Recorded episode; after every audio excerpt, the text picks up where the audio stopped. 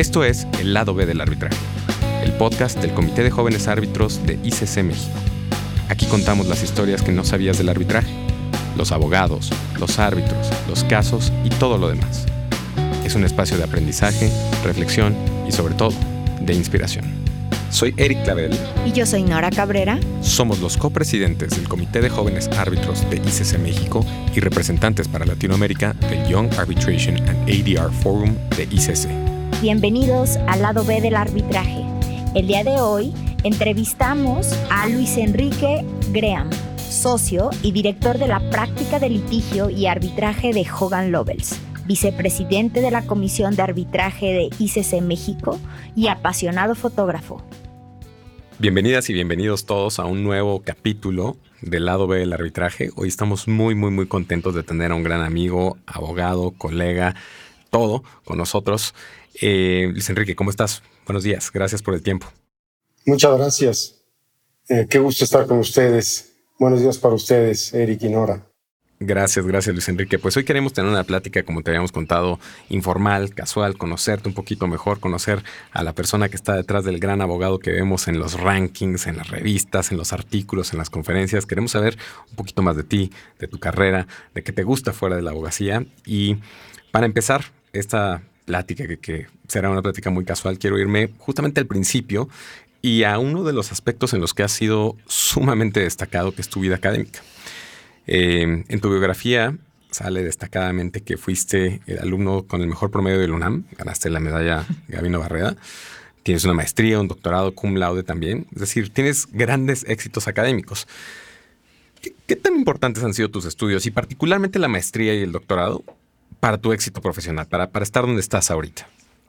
Creo que el, el estudio es una gran herramienta eh, que da más de lo que inclusive uno piensa que podría brindar cuando está realizando eh, estudios.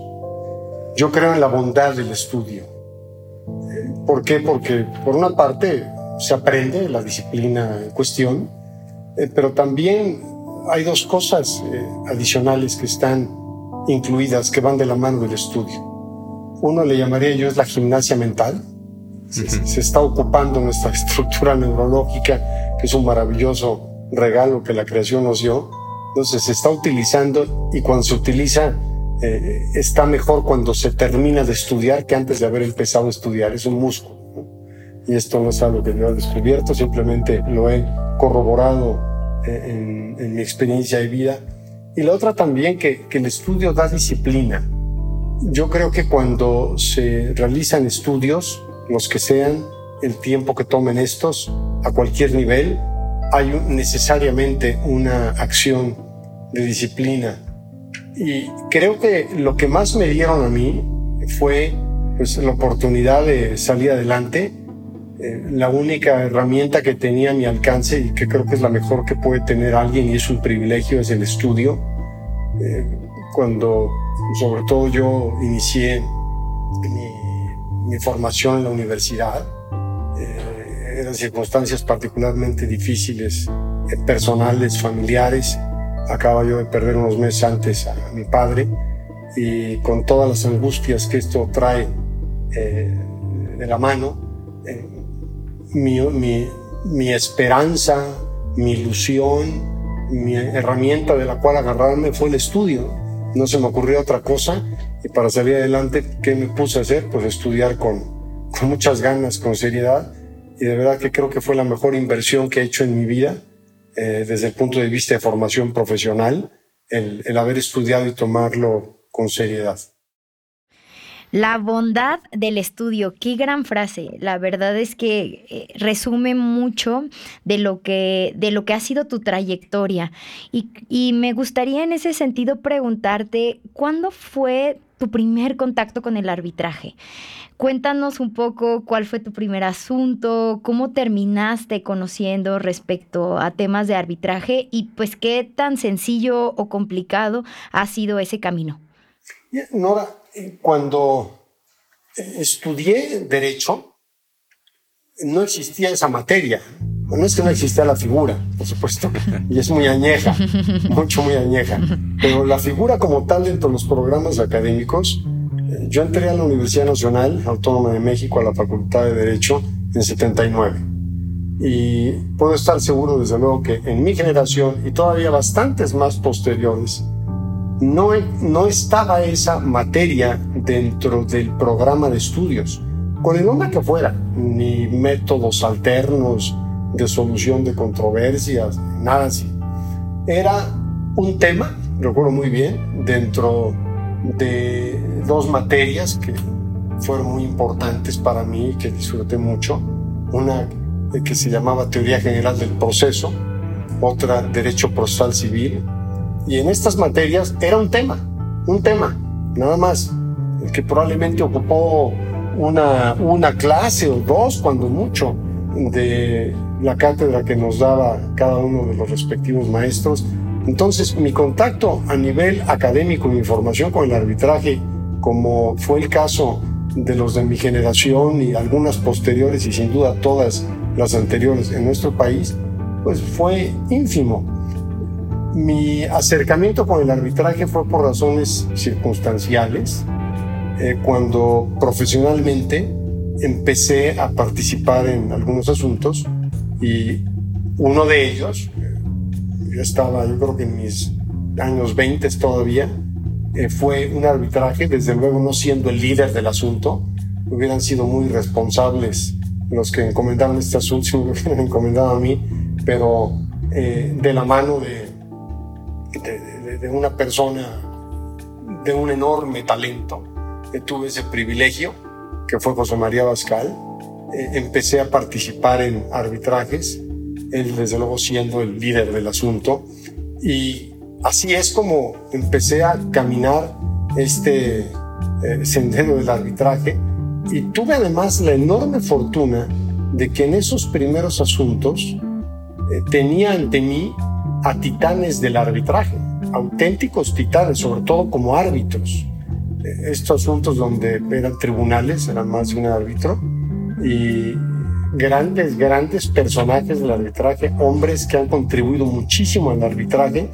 Yo era un veinteañero, como lo mencionaba, y estas personas ya, ya eran titanes del arbitraje. Así es que eh, con un gran mentor, con grandes árbitros enfrente y desde luego colegas contrarios de los que también siempre se aprende, esas fueron mis primeras... Eh, áreas de contacto con el arbitraje. ¿Ya estabas graduado? Sí, sí. Yo también muy, muy, muy, muy joven o muy chico, no sé la carrera. Yo entré a los 17 años a la universidad. Wow. y además este, la hice en cuatro años. Yo tenía mucha prisa de terminar la carrera, la cual no le recomendaría a nadie. No porque haya sido un error en sí, sino porque esa prisa en buena medida reflejaba una angustia por circunstancias que, acabo de mencionar. Eh, pensé que era importante lo antes posible tener el título de licenciatura para abrirme paso en la vida. Y por esa razón, además de que entré muy joven, la hice en cuatro años la carrera, en vez de cinco. Entonces, yo terminé mi carrera a los 21 años. Y a los tres meses de que terminé me titulé Así es de que, bueno, ya tenía en términos de experiencia profesional pues, algunos años, pero todavía con eh, mucha inexperiencia, con eh, mucho por aprender de las cosas del día a día y de la estrategia de una batalla que es el litigio, a lo que me he dedicado siempre. Claro. Luis Enrique, y vamos a adelantar un poco ahora la línea del tiempo y la traemos al presente, donde estás hoy en día eres socio de uno de los despachos más grandes y exitosos e importantes del mundo, Hogan Lovells. Y creo que este es un objetivo de muchos abogados jóvenes. Es un sueño, es una aspiración estar ahí en la silla en la que tienes y además que diriges la práctica de litigio y arbitraje en este despacho de forma muy exitosa también. Siempre fue tu objetivo este, llegar a este tipo de despachos y llegar a esta cima en donde estás tú. Y, y cuáles son los mayores retos para llegar ahí? Porque a la distancia, o por lo menos digamos, la distancia de edad o de trayectoria, pues se ve un camino muy, muy, muy inclinado, muy largo, muy complicado. Entonces, ¿fue tu objetivo y cuáles son los retos que hay para llegar a este lugar? Mira, cuando yo estaba estudiando y recién terminé la carrera, no era uno de mis objetivos. Este, simplemente era salir adelante profesionalmente, eh, hacer un trabajo que yo disfrutara, que me ofreciera retos. Era lo que ni siquiera tenía yo en el mapa, en qué tipo de firma después podría crecer. Eh, el trabajo es algo que me apasiona. Disfruto muchísimo mi trabajo. Y decía yo hace un rato que uno de los privilegios es el poder estudiar una carrera universitaria y otro privilegio es tener un trabajo que a uno le brinde un desafío todos los días, que siempre haya algo nuevo, que siempre se aprenda algo nuevo, que siempre tenga un problema nuevo. Y al paso de los años llegué a una firma como esta. Yo llevo 11 años en Hogan Lovells. Eh, todo lo que ha habido en mi vida me ha enseñado, profesionalmente hablando, bueno, también en otras cosas, pero estamos hablando de mi formación profesional. Y no, yo no sabía que iba a estar en una firma como la que estoy. Es un privilegio y voy a decir una frase que a lo mejor lo han escuchado de, de un socio que, que, respeto y quiero mucho, de Omar Guerrero. Eh, Omar dice que en Hogan Lovells es lo más cercano a sacarse la lotería y yo estoy convencido de ello. El estar en esta firma es lo más cercano a sacarse la lotería. Y si además a esto le agrego que el equipo del que soy parte es un equipo de eh, hombres y mujeres de un enorme talento. Eh, no solo los que hoy son parte de este equipo, algunos que han estado y que tomaron otro derrotero profesional, pero son personas de las que aprendo, son eh, personas con un enorme talento, con creatividad, con vocación de estudio, muy disciplinados, trabajan incansablemente, lo hacen siempre con una sonrisa, que eso es algo que aprecio y espero que eh, eso lo tomen también o lo vean en mí, eso pregúntenselo a ellos, no a mí, pero yo recibir talento, creatividad, esfuerzo y además una sonrisa, eso significa que se hace con gratitud, que se hace con el mejor empeño para hacer las cosas bien. Entonces, estar en esta firma es un enorme regalo que me ha dado la vida ¿Y qué es lo que requiere estar en una firma como estas? Yo creo para poder caminar en ellas, además de mucho trabajo, estudio, es paciencia. No, no son carreras rápidas, son carreras de distancia, pero una carrera de distancia en donde cada segundo cuenta, porque en un segundo se pueden descomponer las cosas si no se tuvo diligencia en la forma que uno trabaja. Esto no quiere decir no cometer errores, esa máquina todavía no, es, no está creada eh, en, el universo, pero eh, hay algunos que son parte de una secuela de formación, hay otros que pueden tener consecuencias eh, muy desafortunadas. Entonces es una carrera de largo plazo, pero en la que hay que cuidar cada segundo. Y además de ser actualmente el director de la práctica de litigio y arbitraje de Hogan Lovells, pues sabemos que fuiste presidente de la Barra, presidente de Lima, que eres representante de México ante un Citral. Bueno, también sabemos que eres banda uno en, en todas estas revistas. Pero si tuvieras que elegir esas cosas que te han llegado a estar en ese lugar en donde tú te sientes cómodo, en donde, en donde te sientes que te ganaste la lotería, ¿cuáles serían eh, eh, las cosas que elegirías eh, sin lugar a dudas? Son muchas cosas, pero a manera de una cápsula de ellas, pues sin duda maravillosos maestros y, aquí incluyo tanto a los maestros en el sentido académico, eh, en la formación universitaria que uno tiene, como también el, el, el, maestro del, del, trabajo de todos los días. De mis grandes maestros que tuve en la universidad, sobre todo cuando estudié la licenciatura, eh, hay dos a los cuales eh, les, les aprendí mucho y les debo mucho. Uno de ellos, el maestro Guillermo Moreno Sánchez, un eh, abogado eh, de día a día, de 24 horas, eh, con un amor por su trabajo, con una bonomía hacia todos los que estaban cerca de él, como alumnos, como contrarios. Una gran satisfacción que me dio mi vida profesional fue en que en una ocasión estuvimos de contrapartes. Y eh, mi experiencia en ese asunto, teniéndolo de contraparte, daría para una larga plática, pero es sin duda una de las eh, personas que marcan huella en mi formación. Otro gran maestro, el maestro Jorge Carpizo, que cuando me dio la materia de Derecho Constitucional, en, un estilo muy peculiar que él tenía de dar clase.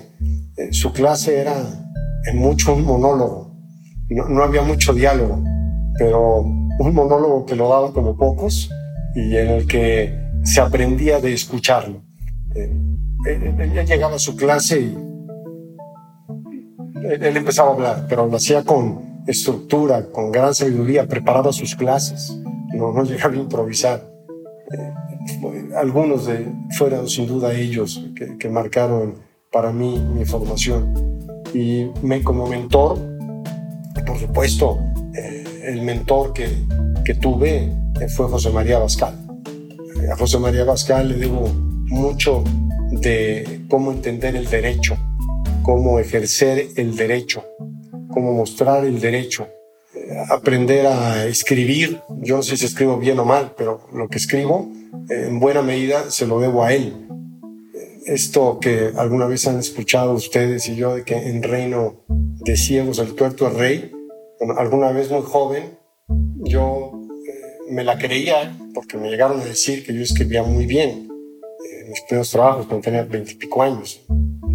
Eh, es más, hasta antes de los 20 años, que empecé a trabajar antes. Y yo me la creía por esa idea de que los abogados escriben bien. Y mi primer eh, frentazo fue cuando en mis años 20 conocí a José María Bascal, empecé a, a ver algunas cosas con él apoyándolo en algunos asuntos. Y cuando empezó a despedazar las cosas que escribía y además me explicaba por qué las estaba destrozando, me di cuenta que era, era, era un, un tuerto en reino de ciegos. Y había mucho que aprender y esa es una de las muchas cosas que le aprendí. Y bueno, ante la pregunta qué, eh, qué, ha, qué ha servido, qué, qué, he tratado de hacer, hay un, ya, ya, ya, falleció. Ustedes están muy jóvenes y no probablemente ni, hayan escuchado este nombre, pero hubo un gran cronista deportivo de fútbol soccer que se llamaba Fernando Marcos. Y él fue uno de los grandes maestros, él hizo escuela de cronistas deportivos, él fue una figura muy seguida. Y un consejo que él le daba a esos muchachos que él estaba formando, a mí me sorprendió cuando lo escuché, tal vez a ustedes, y es que era muy importante que leyeran, que se informaran mucho de temas que no tuvieran nada que ver con el deporte y con el fútbol soccer dando por un sentado que había que, dado por sentado que había que aprender y saber de fútbol, pero había que leer, y él decía, hay que leer de historia, hay que leer de geografía, de música, aprender de pintura, eh, de filosofía. ¿Por qué? Porque eso enriquece, eso enriquece nuestra estructura de pensamiento, nuestra capacidad de análisis. Eh, por ello es que el derecho es tan importante, es tan complejo, y lo mismo para cualquier disciplina, que uno no puede limitarse a estudiar derecho. Y esta es una frase que ustedes han escuchado que se le atribuye a alguien en materia de la guerra, que decía la guerra es demasiado importante como para dejarle en manos de los generales. Nuestra disciplina, y lo mismo diría para un biólogo, para un odontólogo, para un ingeniero, es tan importante y tan compleja que un ingeniero no debe dedicarse nada más a estudiar ingeniería. Un abogado no puede dedicarse exclusivamente a estudiar derecho hay que enriquecer ese mundo que tenemos a nuestro alrededor, que es más que el derecho, y desde luego, doy por sentado, hay que estudiar derecho y, sentirse que yo me siento así, como un estudiante de derecho. Quiero seguir siendo un estudiante de derecho. Y que además va a lo que decías hace un ratito, divertirte con tu trabajo, ¿no? Tenemos la gran virtud de que nos llegan asuntos de distintas industrias, con distintos tipos de contratos, con distintos clientes, proveedores, etcétera y aprendes de una nueva industria, de una nueva forma de hacer las cosas, de una nueva tecnología, de lo que sea, y, te vuelves un, profesionista mucho más redondo. Y en ese sentido, Luis Enrique, quisiera preguntarte sobre áreas de oportunidad que tenemos los jóvenes y que también tienen el arbitraje. Tú en tu carrera has visto a los mejores árbitros, has sido o eres de los mejores árbitros, has visto a los mejores abogados, eres de los mejores abogados de parte también. ¿Qué crees que los jóvenes tenemos que hacer? ¿Dónde hay un área de oportunidad que dices, esto nos está fallando como abogados, como árbitros o al arbitraje como sistema? Y esta, este es el pendiente que tenemos nosotros y que la nueva generación tiene que mejorar, rescatar, solventar o, atacar de cierta forma. ¿Cuál crees que es, el, la deuda y que, tenemos como abogados jóvenes que, eh, para mejorar el sistema?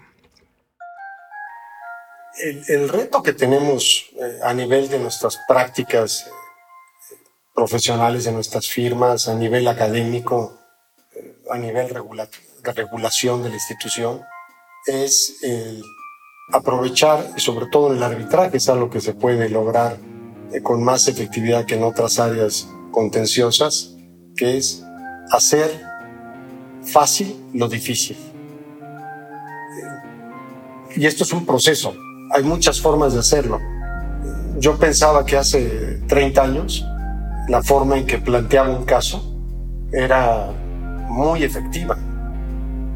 Hoy, 30 años después, veo que la forma en que lo presentaba no era la más eficaz en cuanto a hacer o fácil o lo menos difícil algo que es complejo.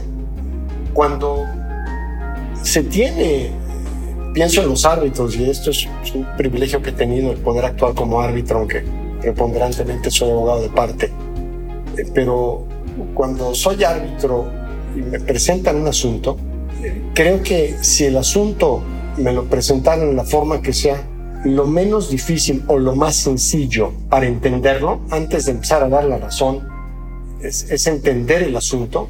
Creo que es una gran forma de ayudarse a uno mismo, ayudando a los árbitros.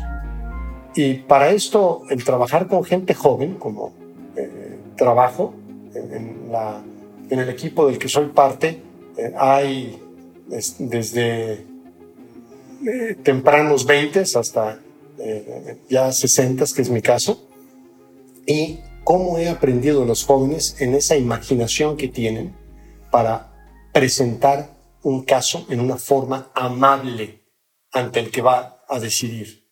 Esta esta frase que la verdad se le no sé a quién se le atribuye, mejor dicho, no sé quién es el autor original porque se le atribuye a todo el mundo, pero es si hubiera tenido más tiempo hubiera escrito menos, ¿no? Hacer las cosas complejas, más sencillas es mucho, mucho más trabajo y creo que hemos venido escuchando en este podcast también eh, otros invitados que nos han dicho es que queremos que los laudos sean más cortos que los, que los memos sean más cortos y que esa capacidad de hacer fácil o difícil la desarrollen mucho mejor los abogados que vienen. Por supuesto, Eric y, Nora. Para, presentar algo en una forma eficaz, lo primero es que sea lo más breve posible, lo más breve, que sea fácilmente consultable.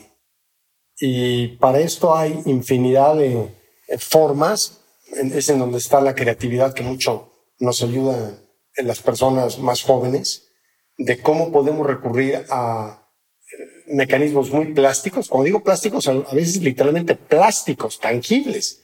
Si, si queremos explicar cómo se dio un siniestro en un tema de una reclamación, seguros, que tener un arbitraje, a veces no hay nada más eficaz que poner un modelo enfrente, ahora ya con computadoras hacen cosas muy sofisticadas, hacerle la vida lo menos complicada posible al que va a decidir.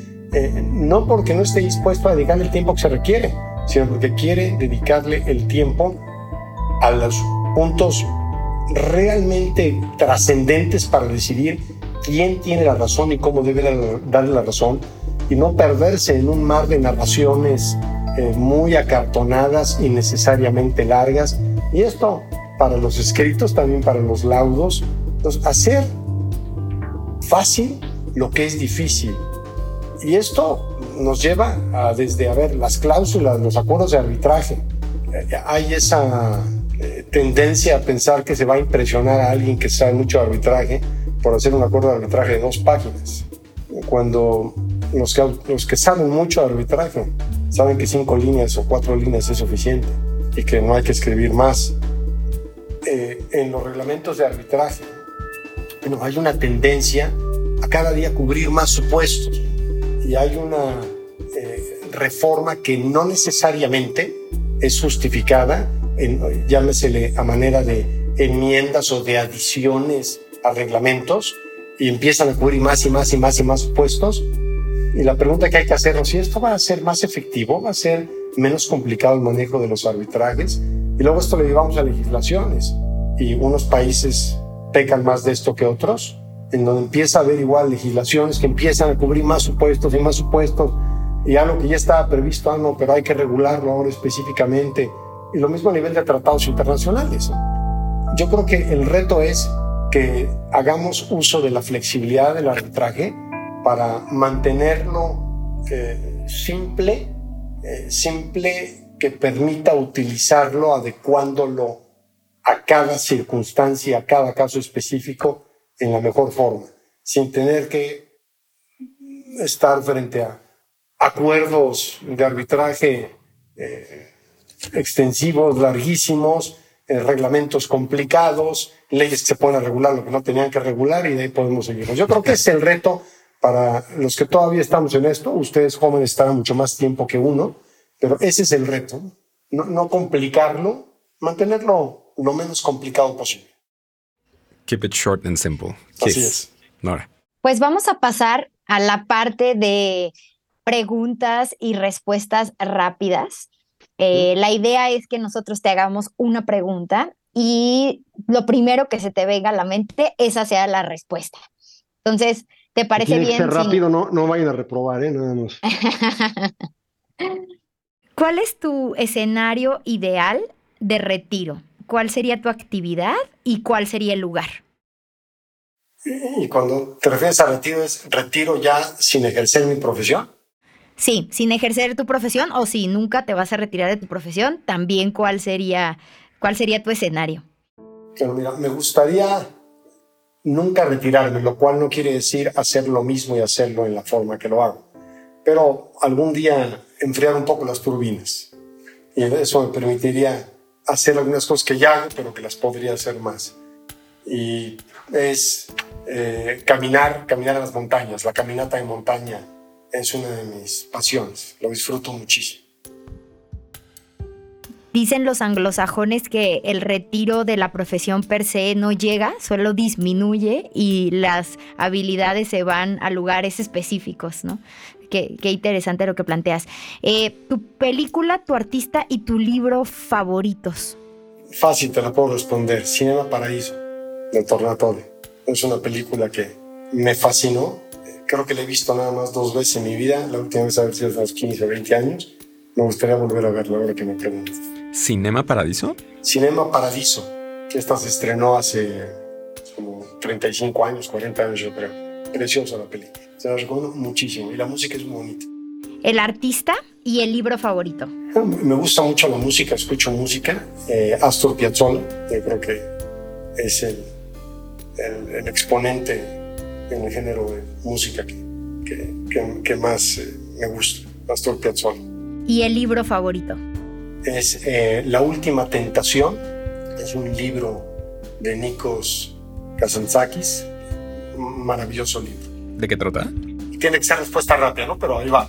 A ver si puedo resumirlo. Es el reto, hacerlo, hacerlo difícil fácil. Bueno, voy a tratar de hacerlo muy, muy fácil o difícil. es una narración de la última, voy a tratar de narrar desde el punto de vista histórico sin entrar a cuestiones de, de creencias respetables que tenga cada quien. Es una narración novelada de la última parte de la vida de Jesús de Nazaret antes de ser crucificado y cuál fue esa última tentación que él tuvo. Es, novelado esto, desde luego, pero eh, para quien ha leído la Biblia, también para el que no la ha leído, pero sobre todo el que ha leído la Biblia, podrá, me eh, parecer, encontrar eh, algunos puntos de, contacto entre la narración bíblica y esa narración eh, ya producto de la imaginación del autor, puesto que es novelado esto, de, la última tentación que tuvo Jesús de Nazaret. Hay otro libro que, se vale dos, lo que pasa es que este, este, este es un libro que su calidad literaria, desde luego, no es extraordinaria, pero lo que narra y quien lo narra es lo que lo hace extraordinario. Y es el primer libro que yo leí, que se llama La Ascensión al Everest. Y este libro, porque hay muchos libros escritos sobre la ascensión al Everest con varios títulos, pero este es el que escribió eh, el primer hombre, junto con otro, fueron dos que llegaron a la cima, Edmund Hillary. Él escribe este libro y me fascinó cuando lo leí porque y al paso del tiempo confirmo esa impresión que me dejó, realmente eran mega hombres. si de por sí el montañismo de altura, que no lo practico, que practico caminata de montaña, que son dos cosas muy distintas, pero el montañismo de altura, de gran altura, eh, requiere una actitud, una fortaleza, eh, un, carácter, una espiritualidad muy especial. Y estos dos, estos dos que por primera vez subieron él y Tenzin Norgay, eh, para mí entran a ese género de, mega hombres y otros que habido en el montañismo de altura. Entonces, el, el leer de escrito por la pluma de uno de esos dos personas que por primera vez pusieron pie en la cima del Everest es, es fabuloso. Es, es el desafío que tuvieron eh, como, como esa escena en la cual me, me, va este, Nora a regañar porque la respuesta es rápida. Pero no, no, no, no, ya, me, perfecto, me metí a lo que me apasiona. Pero hay una escena maravillosa que es narrada en el, libro. muy poco antes de llegar a la cima, hay eh, un, una pared prácticamente vertical y, y antes pues había que subir y la duda que había era si el tipo de roca que tendría. Los montañistas saben leer la roca, eh, pero ahí nunca había estado nadie. Y ante esa disyuntiva, decide Hillary, con muy poca capacidad de comunicación con el Sherpa, que hablaba un inglés muy, muy básico, eh, decide que hay una manera de saber si se puede escalar esa roca, y es escalándola.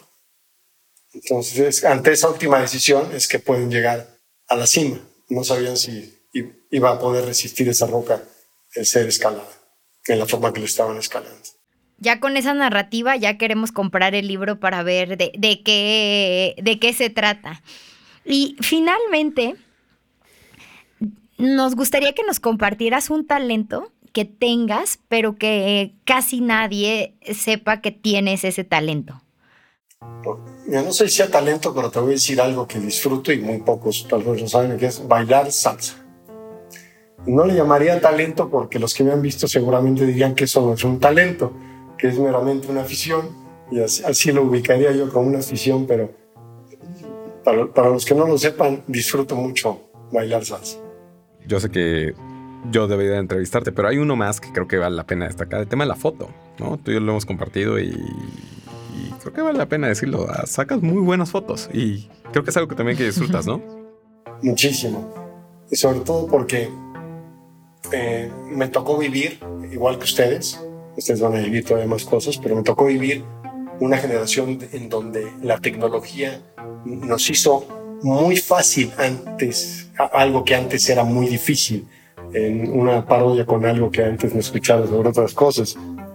Eh, me gusta muchísimo la fotografía y junto con escuchar música creo que son de los grandes regalos que la tecnología dio a nuestra generación. En, fotografía, el que hoy puedes sacar 100 fotografías, como dice Eric, que soy buen fotógrafo.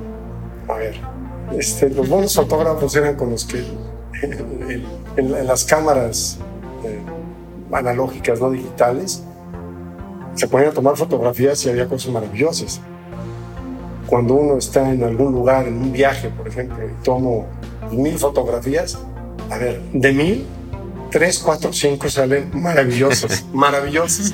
Eh, es porque es fácil, es barato. Cuando había los rollos, las cámaras analógicas de 36 fotografías, lo que costaba el rollo, lo que costaba revelarlas. Entonces, uno tomar 100, 200, 500 fotos, pues era algo que muy, muy pocas personas podían hacer.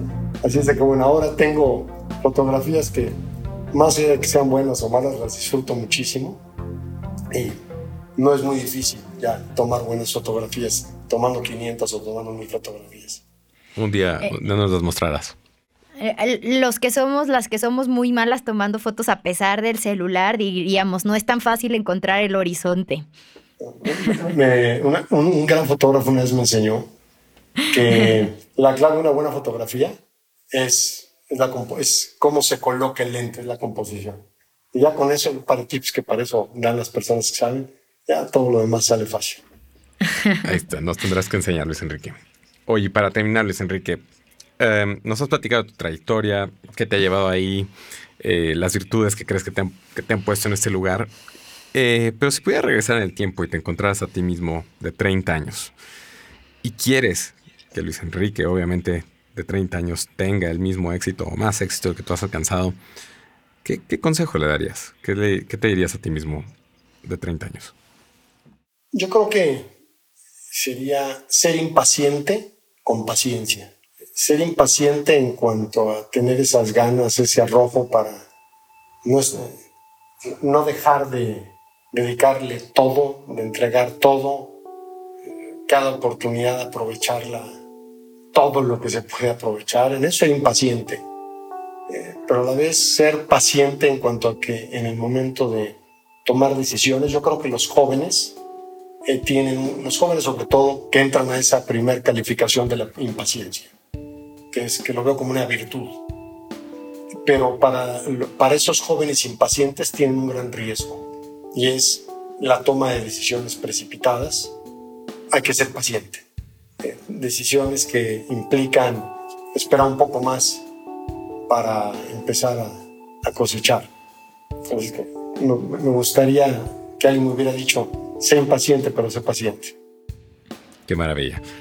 Luis Enrique, pues con eso terminamos. Muchísimas gracias. Eh, de verdad, siempre es un gusto platicar contigo. Tenemos el, tengo el privilegio de, poder encontrarme contigo en varias ocasiones, eh, platicar de arbitraje y de muchas otras cosas más. Y, creo que hubiera sido un error de mi parte, como dijo Nora al principio, eh, ella no, te, no, no tenía gusto de conocerte, yo sí, hubiera sido un error que no pudiéramos compartir esto y que los demás que nos escuchan también te conocieran a este nivel, que más allá de ser el director de la práctica de un despacho, árbitro, etcétera, etcétera, eres eh, una persona extraordinaria para conversar con la que te la pasas bien y bueno, eso, eso es lo que tuvimos el día de hoy aquí. Muchísimas gracias, Luis Enrique.